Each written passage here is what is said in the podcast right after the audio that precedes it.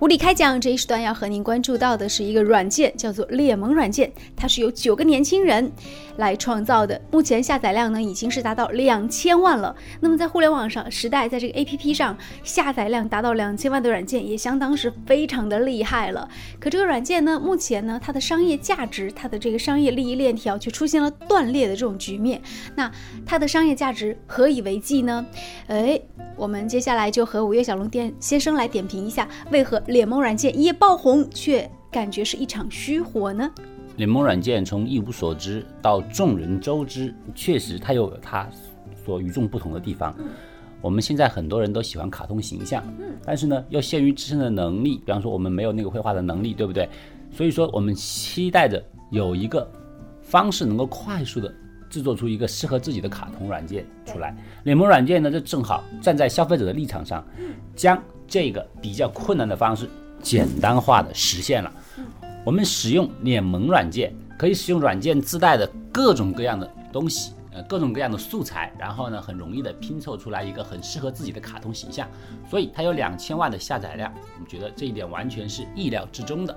哎，但是为什么脸萌软件在迅速窜红以后，又被大家迅速的遗忘呢？实际上，正是因为该软件丧失商业方面的粘着性。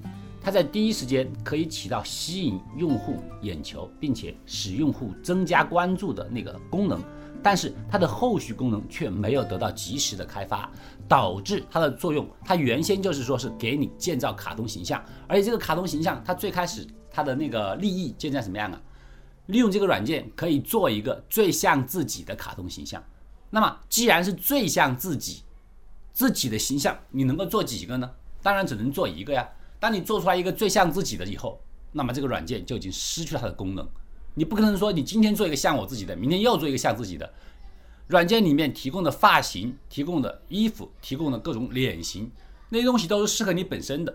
你拼凑出来一个自己的本身以后，你就没有必要再去凑第二个呀，因为第二个就不像你了。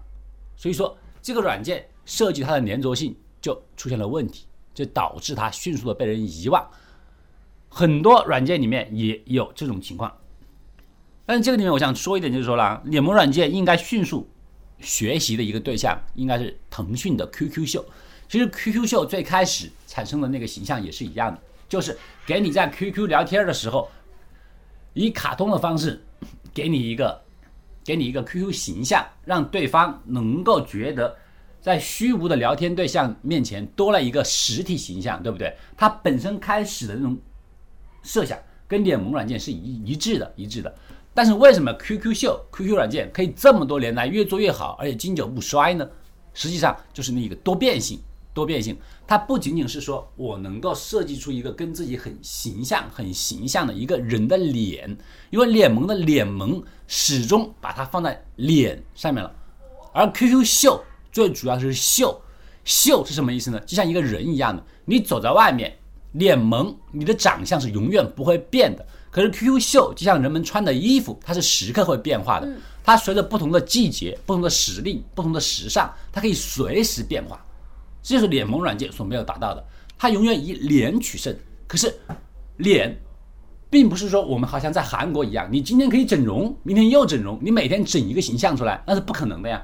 所以脸萌软件输就输在这里，它把它的宝压在一个一成不变的东西上面。我们不能够做到说，我今天变形，明天又变另样另外一张脸，但是 QQ 秀就压在秀上面。嗯，哎，我可以说我一样的脸，但是我今天换一个服装，明天又换一个服装。嗯，这就是 QQ 秀为什么能够长远持续下去的方式。这里想到一个商业模式，其实如果 QQ 秀和脸萌软件来合作，倒是一个这个它这个软件在未来生存的一个方方式和方法。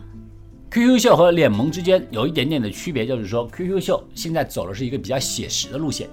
QQ 秀进入了一个新版本以后，它的 QQ 秀的方式是越来越写实，它的服装、它的脸型是让你觉得像一个真人，并且以后要逐渐可能要向 3D 方向转变。而脸萌它是一个卡通的方面，卡通的方面它跟 QQ 秀之间还是有区别的，但是卡通也有卡通来物化的方式。你要借鉴 QQ 秀运作的方式，我以这种卡通的方式来怎么样呢？我不仅仅要变脸变脸，我也要变衣服、鞋袜配置，这种东西。就像说我今天出门的时候，每一个人大家出门都要穿衣服出去，对不对？那么你穿这个衣服，你今天和昨天有可能不重样。是。那么这些不重样的东西，脸萌必须提供。所以这些小道具也会是脸萌软件在今后发展当中，它可以做的一些商业模式的考虑。我们不能再做脸萌，而怎么样？你可以做成一像一个日记或者一个周记，你可以用这种方式告诉别人，比如说，哎，今天星期一我是这样出行的，你看。我用卡通的方式，我还是我卡通那张脸，但是我的服装跟我今天出门的方式，出门的服装是一模一样的。然后星期二的时候，我又能够拼出来我星期二着装的方式。那么这样，只要我还穿着衣服上街的话，那这个软件就永远不会停歇下去。嗯，好，感谢您收听了这一时段的无理开讲，再见。